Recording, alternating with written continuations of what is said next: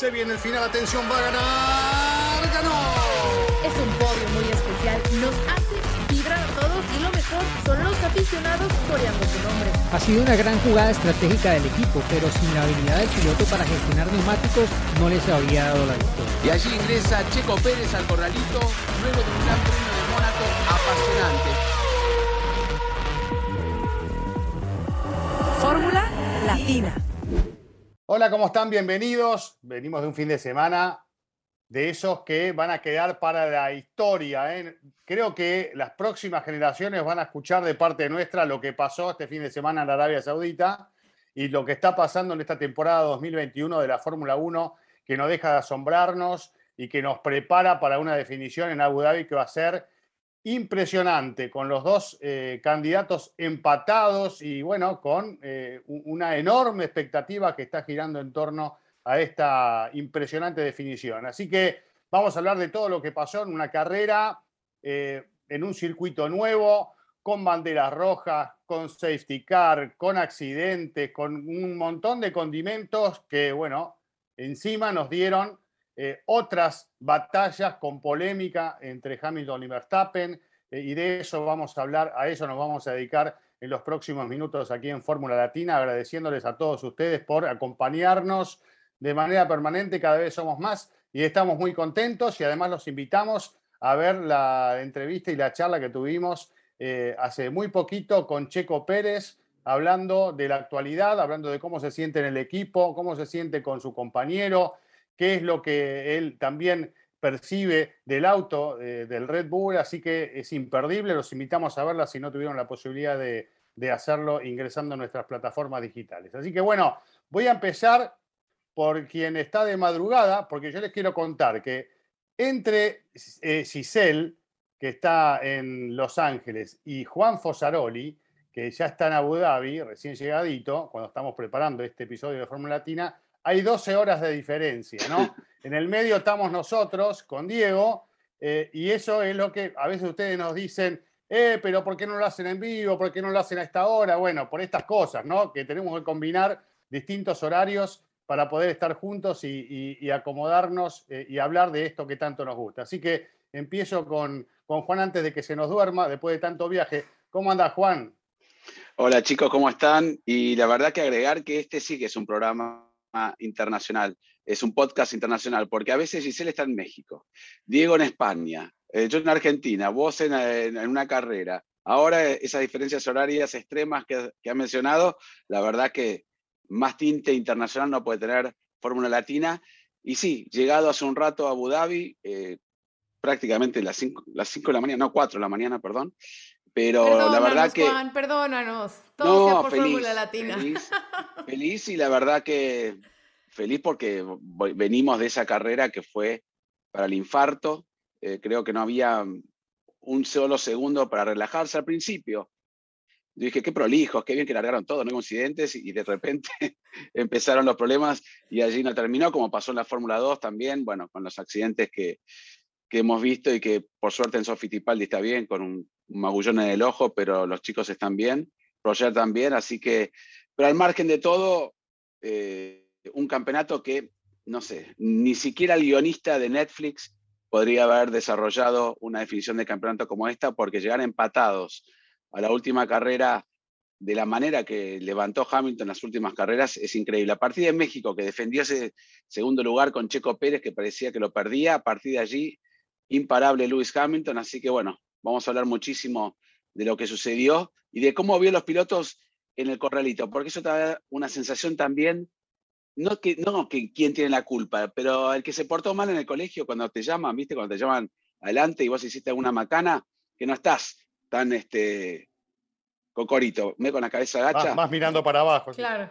Sí, y. Con la cola sin entre respuestas las patas, claras. Sí, pero sin respuestas claras. Eh, eso no quiere decir que sea culpable o no, y lo analizaremos y demás, pero me refiero a que no estaba conforme con ciertas cosas. Otras seguramente estuvieron allí en el límite y ambos pilotos, los dos, pero bueno, lo vamos a tocar, pero por eso quería mencionarlo porque uno lo percibe y lo hablábamos Volvimos al corralito de, un grupo de tres, Giselle, Diego, eh, Cris. Antes era durante un año y medio, casi dos años, eh, de a uno. En la carrera de, México y Brasil fue así, y este, pero aquí no, ahora nos volvieron a meter juntos, así que comparto con Luna y con Emi las preguntas y bueno, fue una percepción general que, tuvimos de los pilotos. Bueno, eh, ya nos vamos a ir a meter en, la polémica, en todo lo que pasó, la opinión de cada uno, pero Gis se, se vivió, creo que vos también lo, lo viviste así, de, digamos, esas carreras en las que uno se para de la silla, ¿no? De donde está sentado cada dos por tres porque, bueno, era lo que generaba, ¿no? Eh, eh, esta competencia con tres largadas y con todo lo que contamos recién, ¿no? Allí en Arabia. ¿Cómo estás? Totalmente, Cris, totalmente. Juan, gracias de verdad por conectarte a esta hora y Diego, qué gusto verte también. Un nuevo capítulo para, para la historia, sobre todo de esta rivalidad, ¿no? Lo vimos en Silverstone, lo vimos en Monza, lo vimos en Interlagos. Y ahora se suma también Jeddah a una pelea más de este par de pilotazos que lo hemos dicho hasta el cansancio, ¿no? El que gane en Abu Dhabi se lo va a merecer porque han hecho grandes, grandes eh, carreras, grande temporada, lo han hecho muy bien, así que el que gane y, se lo repetimos, aunque a, pesar de que aquí nos digan siempre que si apoyamos a uno o al otro, depende de lo que decimos, la verdad es que cualquiera de los dos sería increíble y va a ser histórico, ¿no? El que haga uno que, que, rompería esa racha de Mercedes de haberse llevado toda la era híbrida y por el otro lado un ocho veces campeón del mundo. Así que cualquiera de los dos, creo que a los dos los apoyamos para que estén muy claros en eso y, no tomen ninguno de nuestros comentarios eh, hacia un lado o, hacia el otro, ¿no? Entonces, sí, un nuevo episodio de muchísima tensión, como lo dices, Chris, ese momento en el que se tocan, yo creo que, o sea, quien me diga que no gritó, ¿no? O sea, creo que nadie se lo esperaba. Eh, la reacción de Toto Wolf, creo que todos somos Toto Wolf en ese momento, ¿no? De cómo es posible que se hayan pegado. Eh, pero sí, nos lleva a una final en Abu Dhabi llena de emociones. Qué bueno que Juan va a estar allá para poderla vivir y ya nos estará contando la próxima semana eh, todo, todo lo, que, lo que estudió. Pero desgraciadamente, más allá de lo que estos dos monstruos nos están regalando, lo que no me gusta es que sea los comisarios o la FIA la que se esté llevando mucho protagonismo en estas decisiones y lo que está sucediendo. No me gusta en lo absoluto. Creo que debemos de concentrarnos más en lo que sucede en la pista y ciertas decisiones que tomaron, que va a ser otro de los temas que por supuesto que vamos a tocar, están tomando mucho rol, demasiada importancia y no me gusta. No me gusta, no me gusta. Y si vayan a ver la eh, entrevista de Checo, ese bonus track imperdible. Bueno, eh, está bien. creo que a ninguno nos gusta que, se meta tanto el juez, pero se tiene que meter. Tiene que aparecer. están llorando cada cinco minutos, se quejan por algo. O Hamilton o Verstappen protestan por todo, hablan por la radio de manera permanente, reclaman los equipos. Y esto es una historia que va a continuar hasta la definición, porque nadie quiere perder ni ceder un milímetro, ¿no, Diego? Me parece que la arremetida final de Mercedes puso en aprietos a Red Bull. Verstappen está manejando muy bien al límite, al límite, más al límite que Hamilton. Y eso es lo que lleva a que pasen estas cosas. Hay más presión porque Max, ya lo dijimos, no tiene ningún campeonato. Hamilton tiene siete y así se está corriendo eh, con, con un Mercedes, como decía, más firme, de lo mostrado en la primera parte del año en este último tramo cuando realmente lo necesitan y por eso viene descontando como está descontando y por eso eh, se generan todas estas situaciones. Pero primer análisis del señor Diego Mejía, que no sé si quiere contar dónde está y por qué, pero si no, seguimos de largo con el tema. El por qué, el por qué. El por qué. El por qué, en dónde no importa, el por qué. Bueno, ¿qué tal, eh, Cris? Eh, ¿Qué tal a Juan en el futuro y allí en el pasado? o al revés, no sé estoy un poco confundido con los cambios de hora. Y sí, estoy en Colombia eh, y no, no les voy a contar, les contaré más adelante. En algunas semanas probablemente les contaré por qué estoy aquí. Eh, pero, pero sí, no, no venía a Colombia hace dos años. Eh, bueno, pero eso es desde antes de la pandemia. Sí, sí, obviamente. Gracias a Dios es un buen motivo, sí. Exacto, eso, eso, eso es lo importante, ¿no? Y poder estar un poco con la familia que hace casi dos años que, que no podía compartir físicamente con ellos, eh, pues por todo lo que ha pasado desde, desde el inicio de lo que fue la temporada 2020 de la Fórmula 1, ese inicio fallido que estuvimos allí, Juan, en, en eh, Melbourne, ¿no? Pero qué carrera tuvimos, ¿no? Eh, qué carrera confusa, qué carrera tensa, qué carrera, no sé, escribía en mi Twitter a, la gente invitándola a escribir con una palabra, creo que tuve casi mil, mil respuestas y, y iban en un rango tan amplio que, que, no hay ningún consenso, ¿no? Obviamente cada, cada uno la vivió con la camiseta o la gorra del piloto al que sigue, eh, alguno pues con la gorra de la Fórmula 1 o del deporte simplemente, eh, tal vez en un tono más neutral, pero sí que fue una carrera extrema en todo sentido. Creo que así lo habíamos planteado, ¿no? Antes de, de, llegar a este gran premio, eh, iba a ser una carrera extrema y creo que lo fue en todo sentido. Y creo que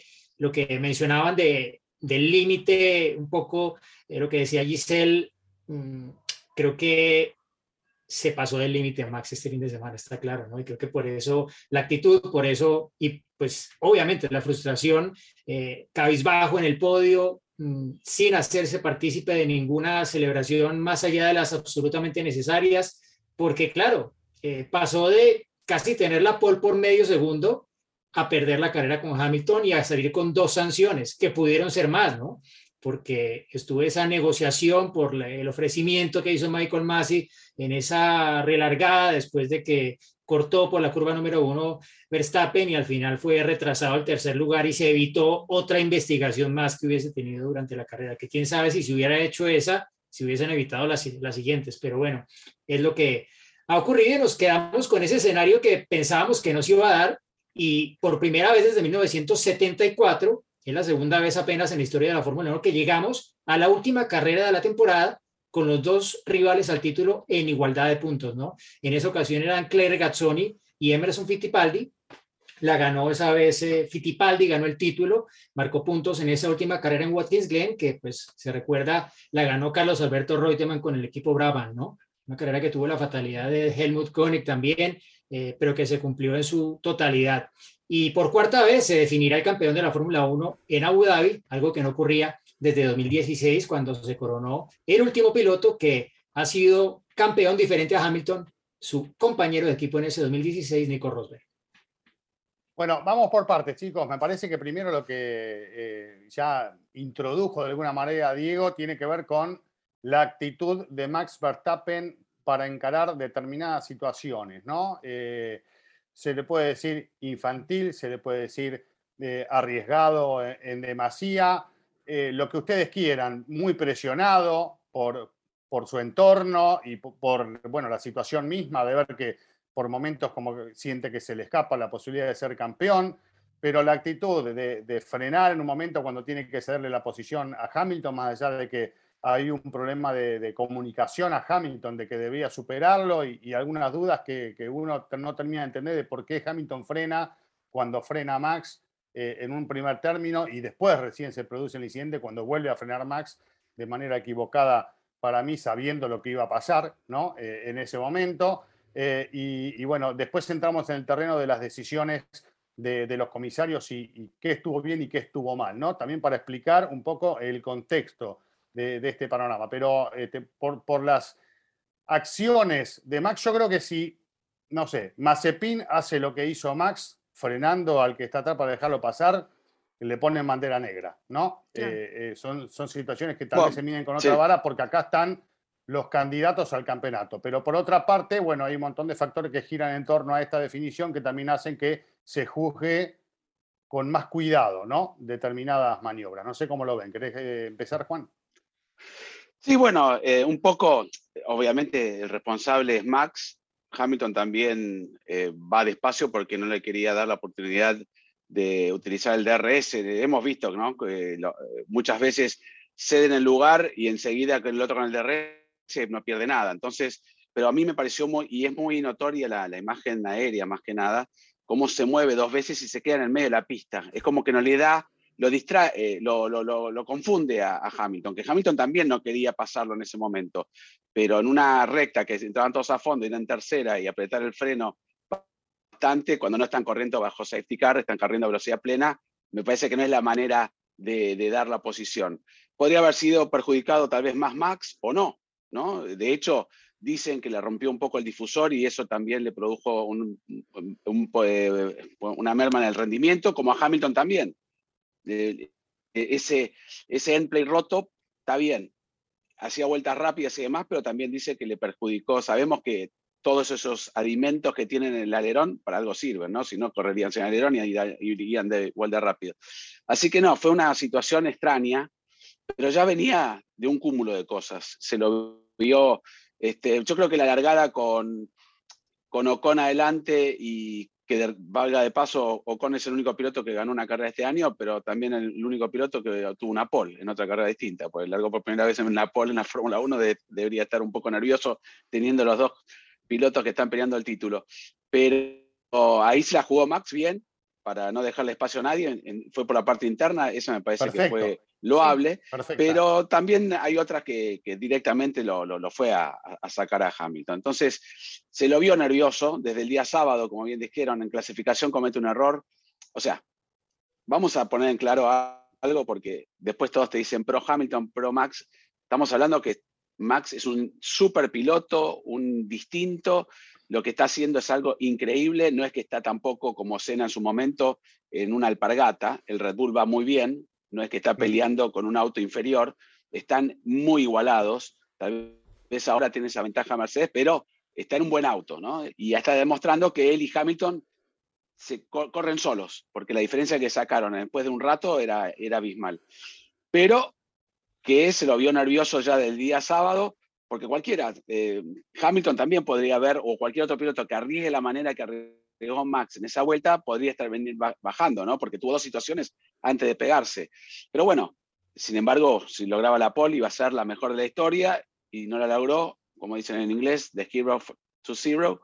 Y este, pero por eso acá no es buscar culpables y decir Max hasta es muy agresivo, pero ya no es la primera vez, ustedes mencionaron los incidentes, ya arrancó en Bahrein, eh, Imola también fue otro de los momentos, o sea, Hamilton vino levantando bastante y todo el mundo sale, sí, pero le pegó a 300 kilómetros por hora y lo mandó al hospital, como van todos los pilotos al hospital, y no es una excusa, porque eh, Hamilton hizo eso en Silverton, no tiene que ahora eh, cualquier cosa que haga Max, ya está, porque le dice eso en Silverton, así no se juega o no se, no se compite. Así que yo quería aclarar eso porque siempre nos van a tirar a unos o a otros y tampoco me interesa eh, lo que me digan eh, de que es un favorito para uno y para el otro, pero hay que ser bastante neutrales y yo creo que la gente misma se dio cuenta que Max eh, se pasó un poco, porque si él dice esto no es Fórmula 1, hay que dejar correr en un circuito tan, tan peligroso, con los accidentes que hemos visto, ¿se puede correr así? Podría haber sido mucho peor lo que los incidentes que vimos. Entonces, yo creo que hay que ser cautos. De hecho, ahora, si Max se pega de vuelta con, con Hamilton, sale campeón, ¿o no? Uno pensaría que no lo va a pensar. Depende. No lo va a pensar. Depende, Juan. Yo digo que depende, porque acuérdate lo que pasó en 1997. 97. O sea, hay que ver qué pasa, claro. No le pueden quitar puntos, no le pueden quitar puntos, pero sí le pueden quitar el título. Eh, sí, sí. Una autoridad superior a los comisarios. Es su título. que le borraron todos, ni siquiera fue su campeón, nada. Quedó en foja cero. Sacaron todos los puntos. A mí me parece que lo que vimos el fin de semana es algo de lo que también ya hemos hablado en otros episodios, ¿no? La experiencia de Luis es siete veces campeón del mundo y no por, no por manejar un Mercedes. O sea, el hombre tiene la habilidad, la experiencia, el manejo, eh, la virtud, lo que quieran lo tiene Luis porque por algo ha conseguido eso, ¿no? Que trae un gran auto, sí, sí, pero, o sea, por eso, que trae un gran auto, sí. Y el equipo. Por algo lo ha, lo ha conseguido, ¿no? Entonces, él ya tiene toda esa experiencia que aunque Max sea un gran talento y extraordinario, le falta. Y es lo que acaba de decir Juan. O sea, me parece que en estos pequeños momentos es donde se nota y que puede ser fundamental y decisivo para lo que pueda pasar la próxima semana. Entonces, tiene que ser muy inteligente Max, en Red Bull también, en la forma en que lo manejen, en la forma en que eh, le trabaja en esa situación mental de cómo tiene que controlar esos impulsos en carrera. Sí, estoy de acuerdo, tiene que ir al límite, ¿no? Porque está enfrentándose y está peleando el mundial y tiene que buscar esas pequeñas décimas, esa vuelta de, de clasificación en donde pasaba rozando el muro, ¿no? Que era era esa pequeña línea entre darte el muro y hacer la, la, vuelta perfecta. Claro que lo tiene que intentar. Y nos encanta a todos y nos emociona a todos que lo intente, por supuesto. Pero hay decisiones, como lo que hizo de frenarse así, que no las debería de hacer. Y es donde creo que Red Bull y más la gente de experiencia debería de tratar en ese sentido para lo que viene el próximo fin de semana. Me parece, ese es, ese es uno de los puntos más importantes. Eh, ah, ah, diciendo pues un poco eh, lo, que, lo que mencionas de, de, controlar a Max, ¿no? Yo, intenté escuchar durante todo el fin de semana la radiocomunicación de Verstappen, eh, en especial en la carrera, y, o sea, tú realmente sientes que Giampiero Lambiase, su ingeniero, que ya lleva con él mucho tiempo, es esa persona, y él es el que se encarga a veces de decirle, Max, no, eso no. Eh, le pregunta cosas, Max responde otra, le dicen, no, yo no te estoy preguntando eso. Por ejemplo, el sábado en la clasificación, eh, ¿quieres un ajuste? Entramos ya, ponemos otro set de neumáticos, necesito un tow, decía Max. O sea, quería mm, la sección de Checo. Y la respuesta del ambiase fue, esa no fue la pregunta. ¿Qué quieres hacer? ¿Se puede esto o esto? Y ya, bueno, o sea, lo ayuda a, encarrilarse mentalmente porque, claro. tú escuchabas la comunicación de Max desde la misma clasificación y te dabas cuenta que él estaba en un estado depresión, pienso yo, de las más altas que ha tenido durante su carrera deportiva, ¿no? Porque claro, está ante la posibilidad de ser campeón del mundo. Y obvio, eh, también está el incidente en sí, ¿no? Que para mí ese incidente de la vuelta 37, 38, el, el choque al final eh, en la aproximación a esa curva 27, creo que representa muy bien lo que está ocurriendo en este momento en la carrera de ambos pilotos también, ¿no? Porque por más de que Max Verstappen esté en la Fórmula 1 desde 2015 y tenga todas las carreras que tiene experiencia, Lewis Hamilton tiene más. Claro. Y Lewis Hamilton lleva más tiempo con Mercedes y ha sido siete veces campeón del mundo y eso obviamente pesa. Eh, citó en algún momento dado, mm, haciendo referencia a un eh, episodio posterior en el que se dio la posición Max e inmediatamente la recuperó en esa curva 27 eh, citó en la rueda de prensa Hamilton un incidente similar que él vivió en sí, 2008. Lo, me lo dijo en la, entrevista, sí, sí. Exacto, y lo, dijo en la rueda de prensa también ah. y, dijo, y dijo eh, en ese momento, me acuerdo que Charlie Whiting me dijo que estaba bien, pero luego me sancionaron, ¿sí? Y Subió al podio y después se quedó sin victoria, ganó más. Exacto, le, lo, lo sancionaron con tiempo, pero más allá de eso, yo lo que digo es, Verstappen se parece a ese Hamilton al de esa época un poco, aunque era apenas la segunda temporada de Hamilton en la Fórmula 1, pero tenía más experiencia en autos, ¿no? Y obviamente Hamilton ha crecido mucho durante todos estos años, pero todavía le falta a Max dar ese paso para acompañar el talento brutal que tiene, porque la demostración que no solamente de lo que estaba haciendo el sábado, sino en otros momentos del fin de semana en los, eh, y de la temporada en los que estaba con un auto que en ese momento no ha estado a la par con el Mercedes, pero él ha estado sacando absolutamente todo su repertorio para intentar batir a Hamilton. Pero me parece que aquí ya ha llegado a una situación extrema en la cual dentro del equipo tienen que enfocarlo de nuevo, porque yo estoy seguro de que si tienen el auto para pelear en Abu Dhabi y Verstappen tiene la cabeza que ha tenido en otros momentos durante la temporada, puede ser campeón del mundo. Pero si es la versión Max Verstappen que hemos visto en Arabia Saudita, va a perder el título o va a hacer algo que va a lamentar la Fórmula 1 como tal.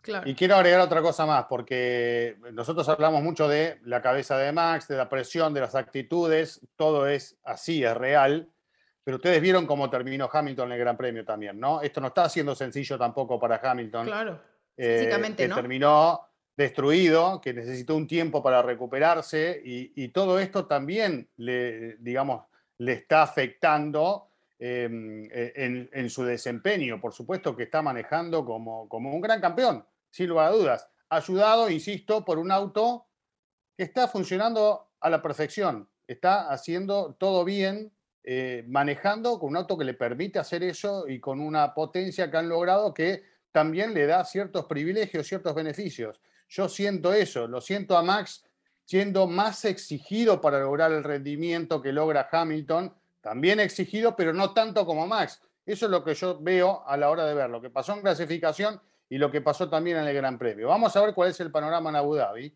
pero e, este es un punto crucial que no quería dejar pasar. Y por otro lado, meternos, si no quieren agregar algo más, en las decisiones de los comisarios.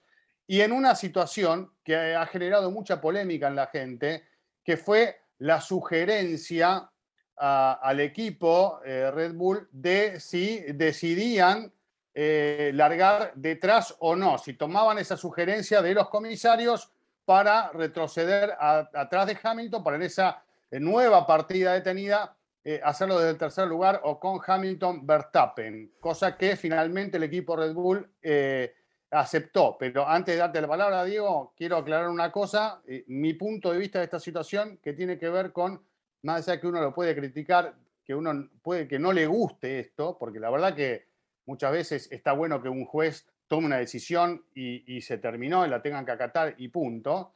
Pero esto hay que entenderlo porque es parte de la carrera. Hay bandera roja, pero estás dentro de la carrera y, si fuese la carrera tradicional, vos podés, en, un, en este caso, sugerirle al piloto que devuelva la posición y si no la devuelve, que está en su derecho de no devolverla, después los comisarios decidirán cuál es la penalización, porque eso ha pasado también. Y esto pasa un poco más por ese lado, la sugerencia del comisario. Si vos no la tomás, después recaerá una sanción claramente que, considere el comisariato deportivo. Claro, pero a veces no es una sugerencia. ¿eh? A veces no es una sugerencia. Cuando se, lo, se, le informa que tiene que volver a la posición, es una orden. Si no la cumple, le puede salir una bandera negra, pueden llegar a desclasificarlo. Eh, esto fue distinto, pero Diego lo va a explicar. Yo creo que no, no, puede haber una bandera negra por eso, Juan. Si, si vos, si el comisario le dice que devuelve la posición y el piloto no la devuelve. Lo van a penalizar eh, con 15, 20 segundos, lo que sea. No, lo, penalizan, lo penalizan, lo penalizan, lo metan en un stop and go, lo tienen que penalizar, no mm. pueden dejar, porque si no la ventaja te vas con aire limpio, te vas con aire limpio y haces 20 segundos de diferencia, te penalizan 10. Eh, cuando hay una orden de que tiene que volver la posición, todos la han devuelto. Nunca he visto un piloto que se ha negado a devolver la posición porque le, va a caer una, una, penalización en carrera. Le van a poner una, una notificación, bandera blanca y negra, stop and go. Si no hemos visto banderas negras en el pasado por no respetar las órdenes del comisario. Acá le estaban sugiriendo porque no hubo tiempo, ¿no? Pero bueno, Diego la, iba a, explicar bien. Venga, son, dos situaciones diferentes, ¿no? Porque, o sea, recuerden cómo arrancó esta temporada, ¿no? Nos vamos al Gran Premio de Bahrein.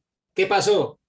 Límites de pista. Hamilton se había adelantado por Verstappen en esa famosa curva 1, 2, 3, 4, si no me equivoco, por fuera de los límites de la pista.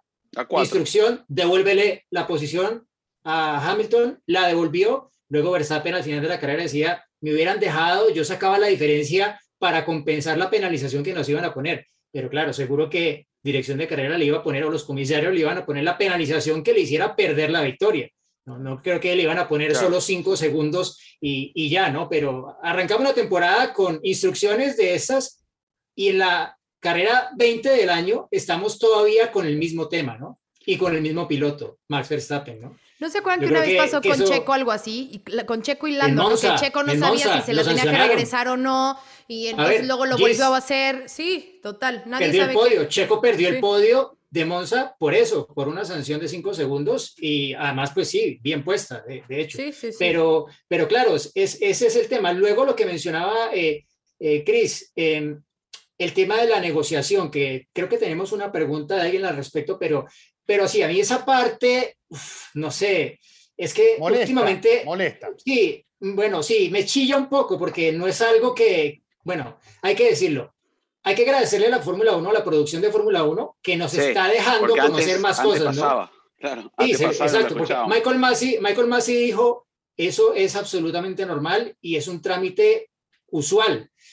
Claro, él lo puede decir, eh, pero nosotros desde afuera no podemos estar seguros de que ha sido así. Y creo que Christian Horner cuando escuchó esto tampoco estuvo totalmente de acuerdo, obvio, porque en su posición no lo iba a estar, pero sí que fue algo novedoso y extraño, ¿sí? Como ofrecer un trato para evitar una investigación de los comisarios, que yo después pensándolo un poco más en frío dije, bueno, ok, entiendo un poco la intención. ¿Que cuál es? Sacarse ya penalizaciones de en medio que puedan afectar el resultado de la carrera más adelante. Aparte, y esto pues es una consideración que hago yo, Diego Mejía, no sé si era lo que estaba pasando en ese momento en Race Control y no sé qué tipo de presiones tenga Michael Massey, pero estábamos hablando de una situación entre los rivales al título. Y esto pues obviamente es de otro calibre diferente, así pasa con Mazepin y, y Latifi. Entonces, eh, está este ofrecimiento. Y claro, pues para Red Bull no estaba nada mal porque era como evitar una posterior penalización, porque si lo van a investigar, seguro que lo clavaban a Max Verstappen, alguna sanción, 5, 10, no lo sabemos, pero le iba a caer alguna penalización. Y, y en Mercedes también lo aceptaron, ¿no? No sé, me pareció un gesto en alguna medida de deportividad, porque bien habrían podido decir, no, investiguenlo. Pero claro, se, se, se, se arriesgaban un poco a que en la pista pasara otra cosa, aunque luego Verstappen de un plumazo borró ese déficit, ¿no? Porque en la siguiente relargada pasó con esa que fue la buena maniobra que hizo durante la carrera Verstappen, ese doble adelantamiento a, a Ocon y a Hamilton, que Hamilton me parece ahí dejó la puerta bastante abierta, sabiendo que estaba Max con neumáticos medium, que podía retrasar un poco más la frenada, diciendo Max Verstappen, claro que lo iba a hacer. Yo creo que sí va muy por el lado que decía Chris, de que, que se hizo de esa forma porque era bandera roja. Y si hubieran estado en pista, a lo mejor hubiera sido, y hubiéramos escuchado un mensaje de radio de, oye, tengo que devolver la posición, o Max, creo que tenemos, o como hemos escuchado también, que le preguntan, Michael, ¿tiene que devolver la posición? La, hubiera devuelto. no sé devuelto. Creo que fue un tema de la bandera roja y que por eso se hace como un poquito más, no tuvo más oportunidad. Pero, exacto, si hubiera sido en pista, lo hubiéramos visto de la misma forma. O sea, a lo mejor con un mensaje preguntando a dirección de carrera si la tiene que, devolver o por una acción que el mismo equipo le dijo, a ver, Max, te fuiste por fuera, tienes que devolverla.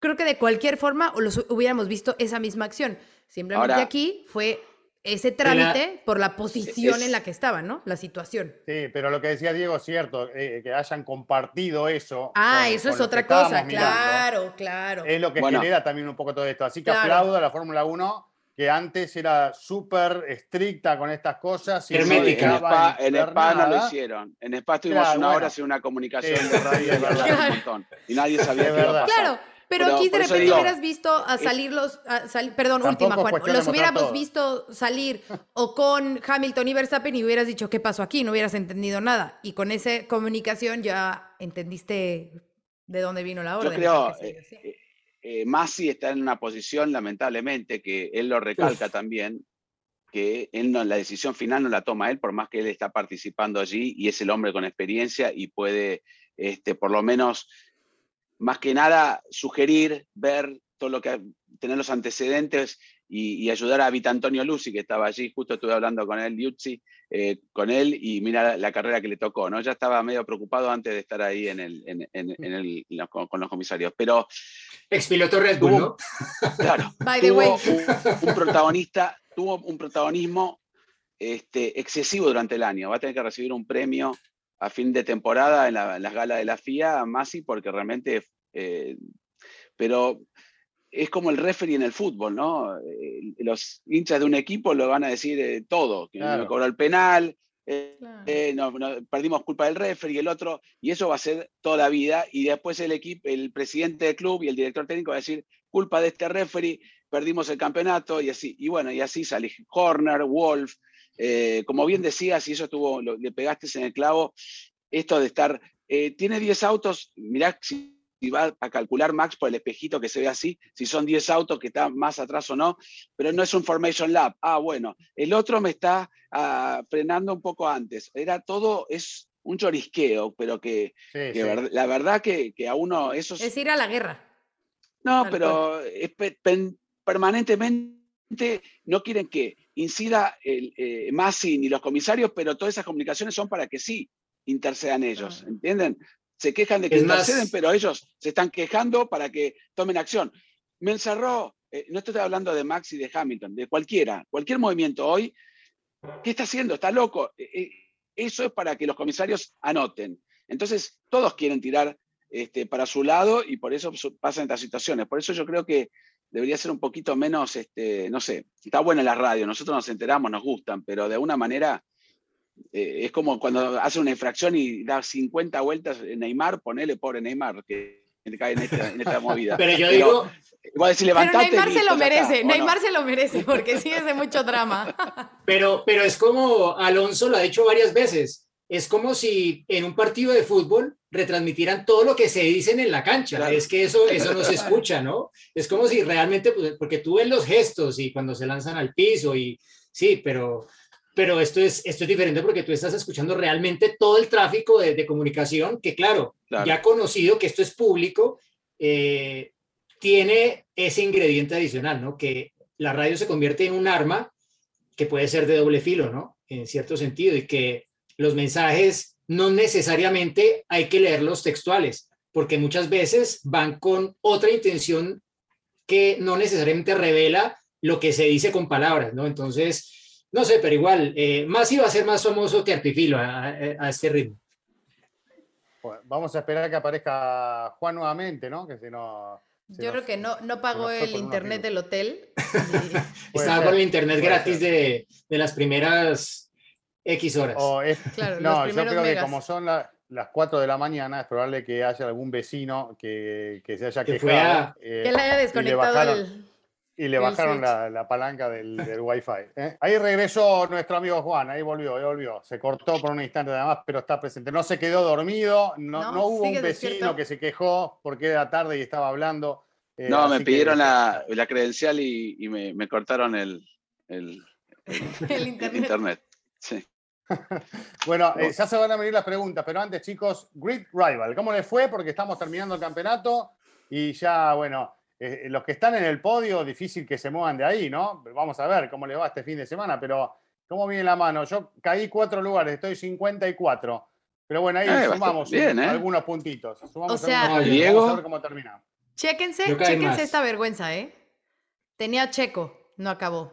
Tenía Russell, no acabó. Tenía Mazepin, no acabó. O sea, Sunoda y Sainz fueron los que, bueno, y Mercedes que me ayudaron, pero no, yo, yo ya no creo que salir de los 200, la verdad. Sí, no, yo, quedé, yo caí al puesto 72 porque tenían la alineación a Fettel y a, y a Russell, que ya los traía comprados de algunas carreras y me salía mejor mantenerlos que venderlos y reemplazarlos. Entonces, dos que no marcaron y claro, marqué 816 puntos en esta carrera, pero, pero sí, caí, estaba acercándome al top 50 y ya quedé fuera de de posibilidades allí. Aparte que se me venció Hamilton y ya no lo puedo tener en la final. Entonces, complicado. Oye, eh, Carlos CR92, G Martí 21 y Pablo MT son los que ahora están en el podio. ¿eh? Vamos a ver si se mantienen. ¿Y, y cuándo, cómo es la diferencia entre ellos? ¿Están empatados en puntos también? No, no, no, no. Hay como 300 puntos entre el 1 y el 2 y como 100 ah, eh, más, un poquito, sí, como ciento y cachito entre el segundo y el tercero. O sea que puede, y hasta el, cuarto puede aparecer. Bueno, pero te mete 800 puntos y el otro no suma, bueno, pues saben jugar. Perdón, quiero hacer una pregunta. Eh, ¿Cuál es el premio para el que gane acá entre nosotros? ¿Hay algún premio o no? No, mejor premio para que el que gane, gane de la liga. Sí, sí, sí. Claro. Ah, por supuesto. No, pero un reconocimiento, un diploma de Fórmula Te voy a hacer un diploma. Un diploma te voy a hacer. Un diploma yo quiero presentar mi diploma si, si, es el resultado, ¿no? Voy a arrancar una hoja, una hoja de mi agenda y aquí te voy a hacer Y lo firmamos. Y lo firmamos. Y tienes, tienes la inscripción gratis a Great Rival para la próxima temporada. Exacto. Vamos. ya veo que me pasa Diego el fin de semana. Bueno, eh, chicos, eh, vamos a tener que ir a la sección de preguntas, sección de preguntas presentada por nuestros amigos de Edasi, que nos acompañan ya desde hace tiempo y es un placer estar con ellos. Pero, ¿qué tenemos que agregar, Cis? No, a ver, les voy a contar una historia. Es que le había yo dicho a Chris, déjame contar esta historia, porque pedí una gorra para mi papá. Mi papá modía por su gorra de Red Bull, la de Checo. Obviamente durante el Gran Premio pues estaba agotada y yo estaba vuelta loca con mil cosas y pues no había tenido tiempo de pedírsela. Total, que bueno, ya pasó la locura. Poco tarde, pa, perdón, pero bueno. Este, y le conseguí su gorra, la pedí en Edasi. En menos de una semana ya la tenía, me habló emocionadísima porque ya tenía obviamente su gorra. Entonces, a ver, viene Navidad y siempre estamos a las prisas comprando regalos. De verdad es una gran opción comprar los regalos en, edasi.com. Quedas bien con todo el mundo porque a todo el mundo le gusta la Fórmula 1. Hay chamarras, gorras, sudaderas, este, hasta el casquito de Esteban te venden. O sea, hay mil, mil cosas de muchísimos equipos.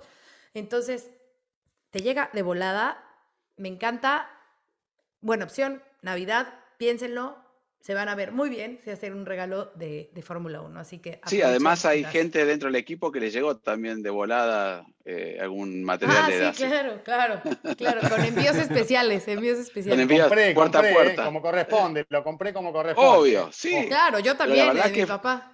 Es cierto, Giselle, ¿eh? es uno de los mejores regalos que hay, sobre todo con este campeonato. Cualquiera va a querer tener una gorra de Max Verstappen, Hamilton, Checo, Esteban.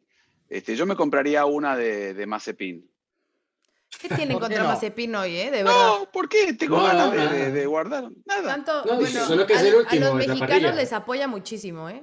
Así Por eso, pero yo no me compraría una porque tengo de casi todos los pilotos y de Mazepin no, me gustaría coleccionar una de Mazepin. Yo sabes cuál quiero, una de las de McLaren, de las de Daniel Richardo, así que tenían como la de ah, México estaba increíble, uh, la, de Rosa de, Monza también estaba cañona, o sea que ojalá que pronto ya esté por ahí. Desafío de para Juan el fin de semana en Abu Dhabi, lo encarás a Mazepin y le pedís la gorra, a ver si te la da. Sí, se la voy a pedir. Sí. Ojo, ¿eh? Bueno, ya empezamos con. En la próxima Fórmula Latina. Vamos con las preguntas. Con las preguntas. Dale, vamos. Hola Fórmula Latina, mi nombre es Fátima, soy de la Ciudad de México y mi pregunta es, después de todo lo que sucedió el día de hoy en el circuito de Jeddah, ¿será necesario que la FIA haga una modificación al circuito para así evitar futuros accidentes en las siguientes temporadas? Gracias y saludos a todos. Fátima, muchas gracias por tu pregunta. Bueno, eh, creo que uno de los pilotos que, que más, digamos, generó interrogantes a futuro en torno a eh, la configuración actual del circuito. Recordemos que va a ser la sede de la segunda fecha del Mundial 2022 de Fórmula 1. Eh, George Russell fue quien dijo que había que tomar lecciones de lo que pasó y de lo que no pasó este fin de semana, porque como bien lo mencionó Juan, creo que algunos incidentes que se veían potenciales en ciertos momentos del fin de semana al final no ocurrieron, pero no quiere decir que estemos exentos de que pasen si no se modifica de alguna forma el circuito en alguna zona, siendo tan estrecho, tan veloz, eh, que, bueno, eso tiene dos, dos, lados, ¿no? El positivo, tú ves las cámaras a bordo, en especial en ese primer sector, y es que te da una sensación de velocidad que creo que no transmite ningún otro circuito de la Fórmula 1, y, o sea, te da miedo, literal. Yo decía, donde aquí te pase algo es que no hay cómo, el golpe va a ser con todo, y de hecho los golpes que se dieron en la curva 22 fueron un poco testimonio de, de eso, ¿no? Pero lo que, lo que pasa también es que el circuito es tan angosto que es como un gancho de, pelo de, estos que se usan y, es así porque es que tampoco hay mucho más espacio, ¿no? Se pueden reducir algunas, la velocidad de algunas curvas, probablemente, ¿no? Eh, y creo que es algo que van a tener que, estudiar para, para el regreso de la Fórmula 1 el próximo año. Checo fue otro que puso un poco la voz eh, en alto en torno a ese tema y dijo que el circuito era innecesariamente rápido. Peligroso. Eh, sí, y, bueno, creo que cuando tú ves que durante el fin de semana tuvimos tantos safety car, banderas rojas, todo, pues eh, queda evidenciado que, que, sí, que es un circuito que, que, lo sabíamos, ¿no? Lo dijimos aquí, va a ser un circuito lo extremo, pero acá, claramente. probó ser excesivamente extremo en muchos aspectos y que al final el saldo no es lo alto y lo rojo que hubiese podido ser por, por las condiciones, las circunstancias. Y bueno, a ver, a ver si, si hay modificaciones. Yo pensaría que las va a haber porque eh, de alguna forma también quienes están en la GPDA en sus cuentas de redes sociales han dejado escapar que, que comparten un poco ese feeling de, de, algunos de los pilotos en torno a la peligrosidad latente y que está ahí oculta, pero que, que no va a desaparecer si no se hacen modificaciones. Bueno, es yo tuve la oportunidad. no termino de entender, porque, perdón, Juan, ya te doy la palabra. Eh, estamos en una época en la que ya sabemos cómo son las cosas. Hay mucha gente que entiende mucho de Fórmula 1, que sabe que un circuito de determinadas características va a generar determinadas situaciones, ¿no? Eh, y, también se llegó con lo justo a armar este circuito, pero prever esto se podía haber previsto tranquilamente, ¿no? Pero bueno, ahora nos encontramos con esto y vamos a ver si se toma la decisión finalmente de modificarlo. Ahora sí, Juan, perdón. No, simplemente que lo entrevisté a Germán Tilke, que su compañía con su hijo son los responsables del circuito. Primero le dijeron hay que hacerlo acá, no le dieron mucha opción.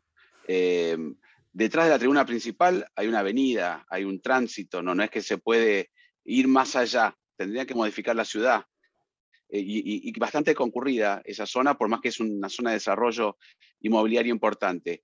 Y le hicieron con Google Earth, trataban de buscar la, mejor manera de un compromiso rápido, porque la idea de ellos, si se promociona desde que uno llega al aeropuerto, el circuito callejero más rápido del mundo. Esa es, ese es el lema del, circuito de, de Corniche de, de Jeddah. Em, por eso lo están vendiendo así.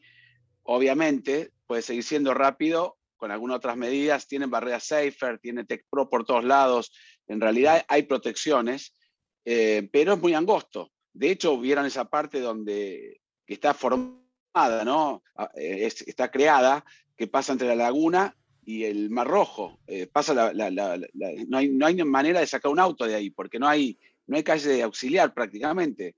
no, una grúa no sé cómo sacaría el auto, tiene que entrar el, auto y llevárselo. Por eso digo, tendrían que replantear prácticamente todo el circuito. Habría que ver, como bien dijo Diego, ralentizar algunas curvas, pero es la naturaleza del circuito. Eh, muchos de los pilotos dijeron, en el caso de Bottas, inclusive Max, Hamilton dijo que era fascinante manejar allí. Eh, ustedes saben, a algunos de los pilotos le gusta ese riesgo, le gusta correrlo. Otros son, No, no lo quieren correr y bueno, lamentablemente eh, es como en Azerbaiyán hemos visto golpes fuertes también, ¿no? Como el de Max, como, como hemos visto en varias ocasiones, pero es como Azerbaiyán, eh, como Baku, perdón, más que porque el circuito de callejero de Baku, el tercer sector de, de, Baku, todo, todo, el circuito. Entonces esa es la locura, ¿no? más allá de... Lo escribieron creo que como Silverstone entre muros. Era como lo escribían algunos pilotos. Sí. y más Parecido a Macao también en algunos aspectos. El tema que son curvas ciegas, son veloces y ciegas, ¿no? Exacto. Eh, bueno, este es el riesgo también de, correr en autos. Eh, lo que pasa es que no todos lo asumen de la misma manera. Sí. Rápido, más allá de, obviamente, este tema de seguridad, a mí me gustaría destacar dos cosas del circuito. Uno, obviamente con la rapidez y la premura con la que terminaron todos. O sea, fue impresionante cómo hace un mes lo veías y parecía que no iban a acabar y ahora ya estaba todo perfecto. Y dos, es espectacular. Perfecto. Es espectacular. O sea, las luces, eh, cuando terminó la carrera también los fuegos artificiales eh, alrededor de la pista, los, drones, eh, o sea, la fotografía del circuito es, o sea, yo la veía y yo decía, yo quiero estar ahí, o sea, yo quiero estar ahí. Impresionante. las carreras de noche son mágicas, pero claro, en un circuito así, como estaba, con las luces, con, ya lo decías, Juan, con el mar y demás, impresionante. O sea, sí son de esas fotografías para la memoria, para recordar y para que digas, wow. ¿Le puedo preguntar a Juan si era tan perfecto como, como se veía en televisión? No. No, y la noche mascara todo. De día, eh, en realidad no, perdón. Eh, ¿Cómo dicen? En, la, noche todos los gatos son pardos. ¿O cómo es ese dicho? Tal vez tenga que, tengo que volver, espero volver el año que viene. Además, la visa está extendida para la, próxima carrera para evitar pagar la visa. Estaba, estaba. Eh, eh, pero había mucho, mucho que, llegaron con lo justo. Yo, yo mostré un par de lugares, pero había algo que... había un ejército de, de, hombres trabajando, un ejército. Pero ejército, entraban todos con los con esos chalecos amarillos fosforescentes a la noche, pero entraban de a mil.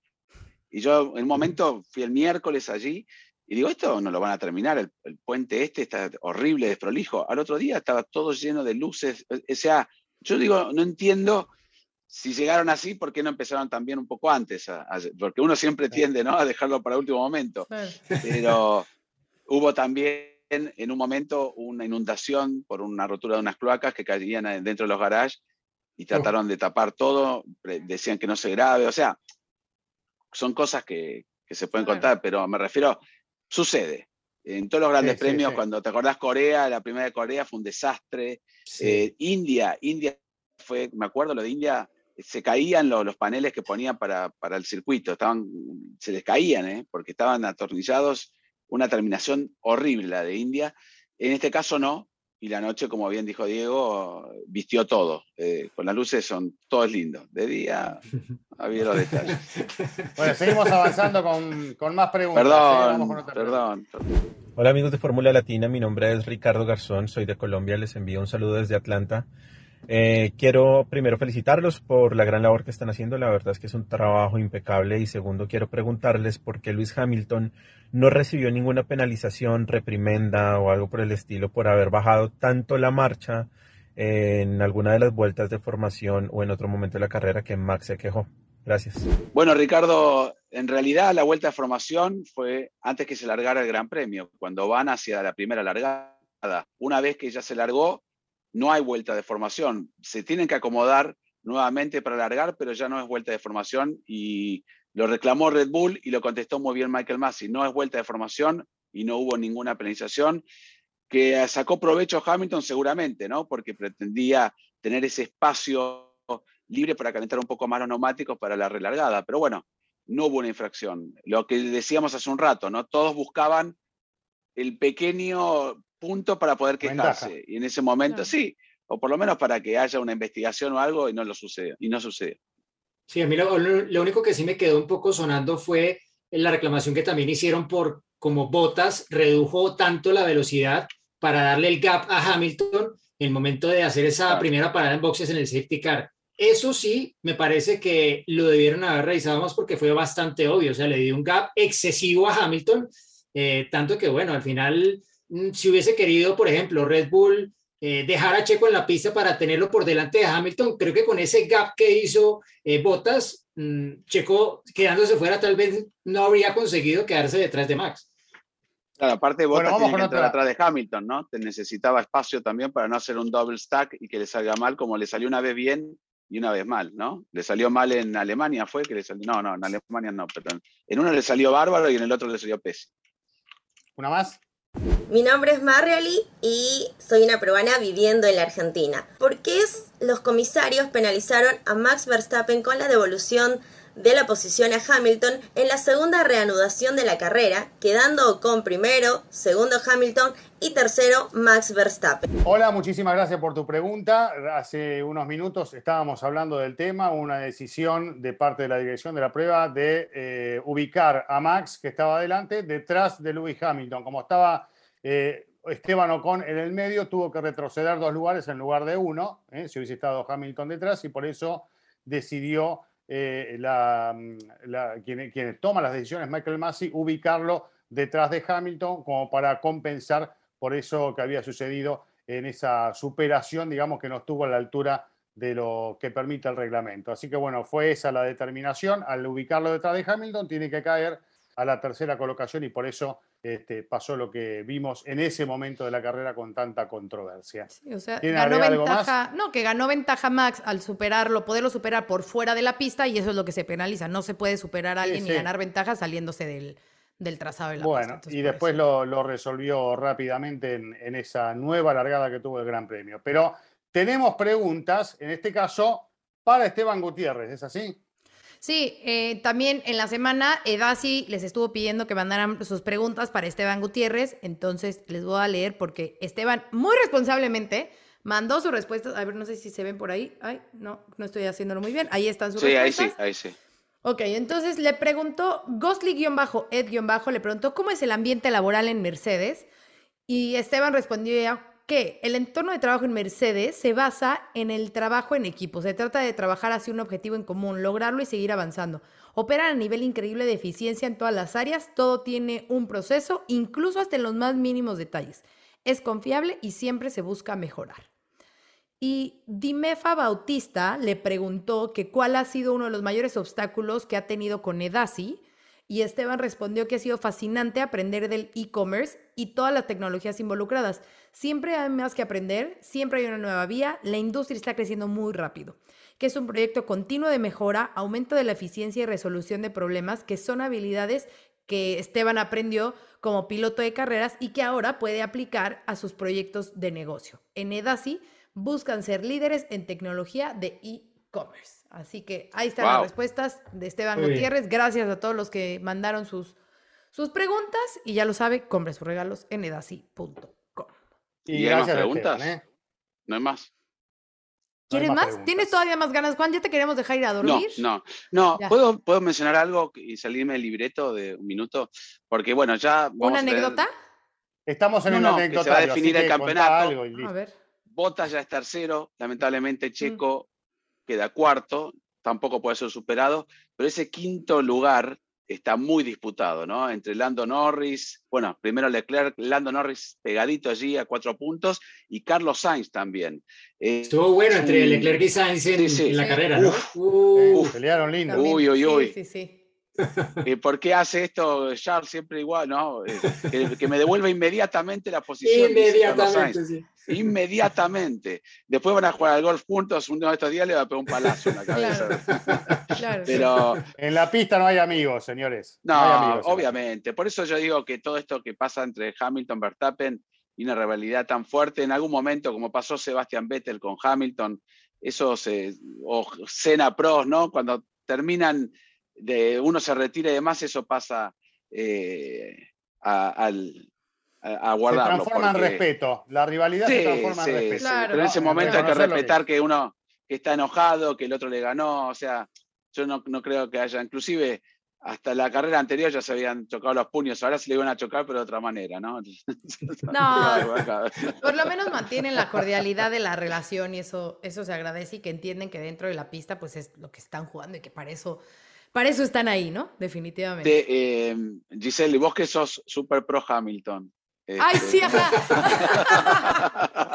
A ti, Juan, que las transmisiones, ¿no? Tú las transmisiones lo apoyas, ¿no? Claro. Uh, soy, soy, tengo la gorra de Hamilton acá. Pero, pero, ya que, ya que ponen el tema y, saliéndose como Juan un poco del libreto, sí, eh, invitarlos a que, a que disfruten de, lo que queda de este mundial, eh, que es solo una carrera.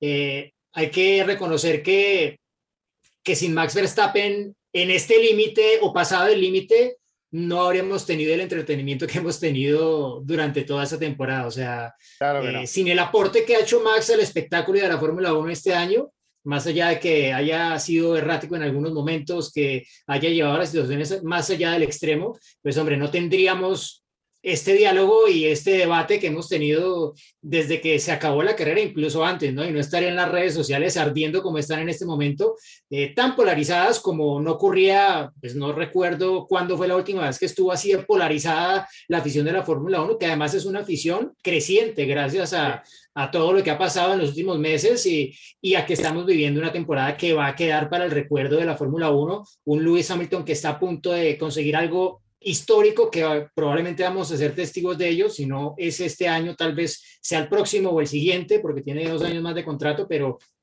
pero sí que estamos realmente viviendo algo que hay que disfrutarlo. Eh, hay que obviamente, sí, hay que aplaudirlo y el que sea el campeón va a ser un merecido campeón pase lo que pase. Si no, la FIA se encargará de que sea así. Entonces, eh, entonces sí. Para entrar al anecdotario, eh, si lo permites, Cris, o tienes algo más.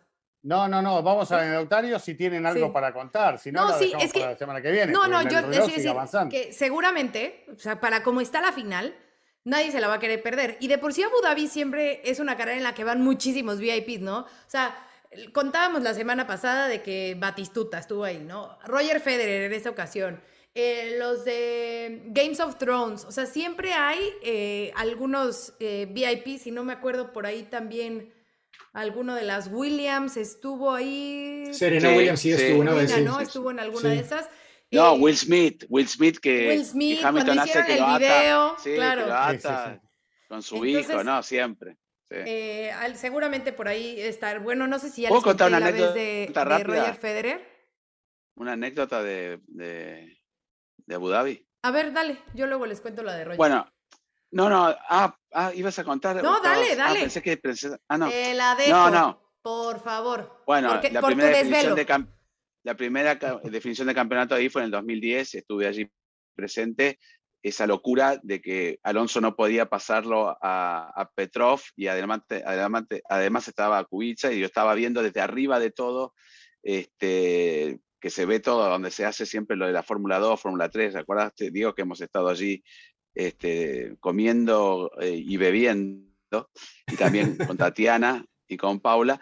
Em, y los nervios, la tensión durante toda la vuelta de los españoles, que no puede ser, que esto y esto. Bueno, al margen de eso, ese fin de semana eh, cantaba Beyoncé, ¿no? Mm. Que en el, en el atrás del, Ferrari World hay un estadio y ahí siempre son todos. Sí, siempre hay.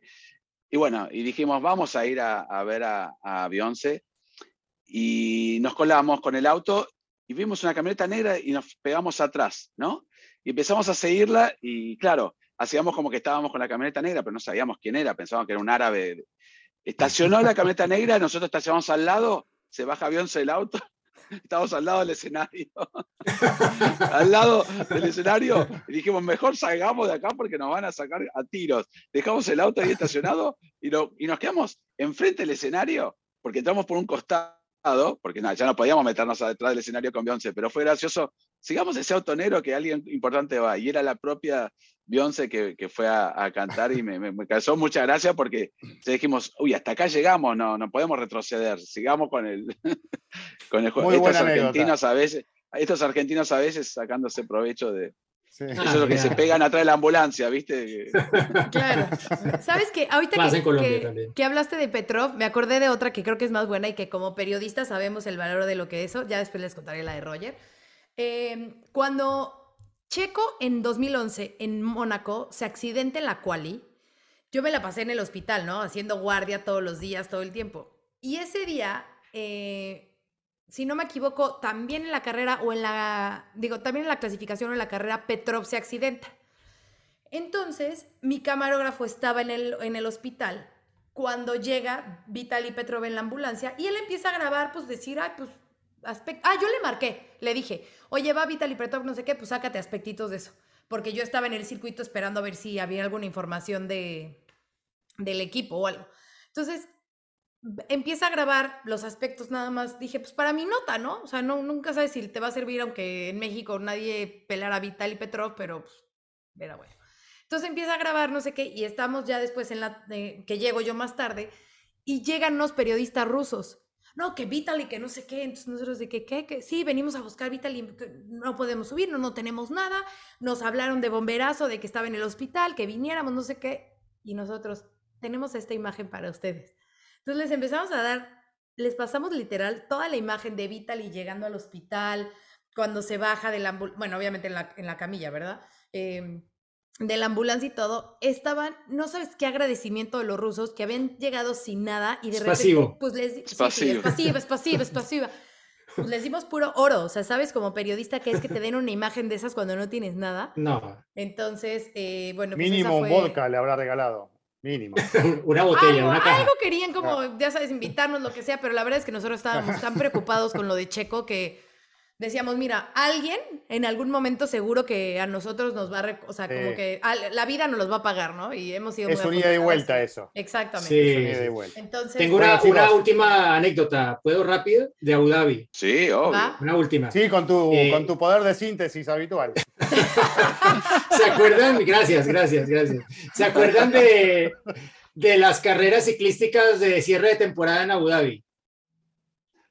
Sí, mm. y participaste en la última. sí, bueno, no, participé en dos, pero en la, en una con, con, Ulises Paniza, creo también. Sí, sí, sí. pero, bueno, muy bien. No, no, o sea, arrancaba yo, arrancábamos varios de los, de los que montábamos usualmente en bicicleta y teníamos algo de forma para, para ello. Y bueno, la primera que hice estaba Alan Prost. O sea, yo estaba formado en la, en la parrilla, entre comillas, y éramos, no sé, 20 bicicletas volteé a mirar a la izquierda y tenía a Alan Prost. O sea, tú cuando ves un tipo vestido de ciclista, a veces es difícil reconocerlo, pero la nariz de Prost es inconfundible. Claro. ese es Alan, y yo sabía que él montaba mucho en bicicleta. Arrancamos, está ahí, promediando la primera vuelta, ya se había roto el grupo y estábamos un, un grupito como de 10, 15. Yo iba ahí tratando de mantener el ritmo con viento en contra, cortando viento, no sé qué. Cuando me di cuenta, yo iba detrás de Prost.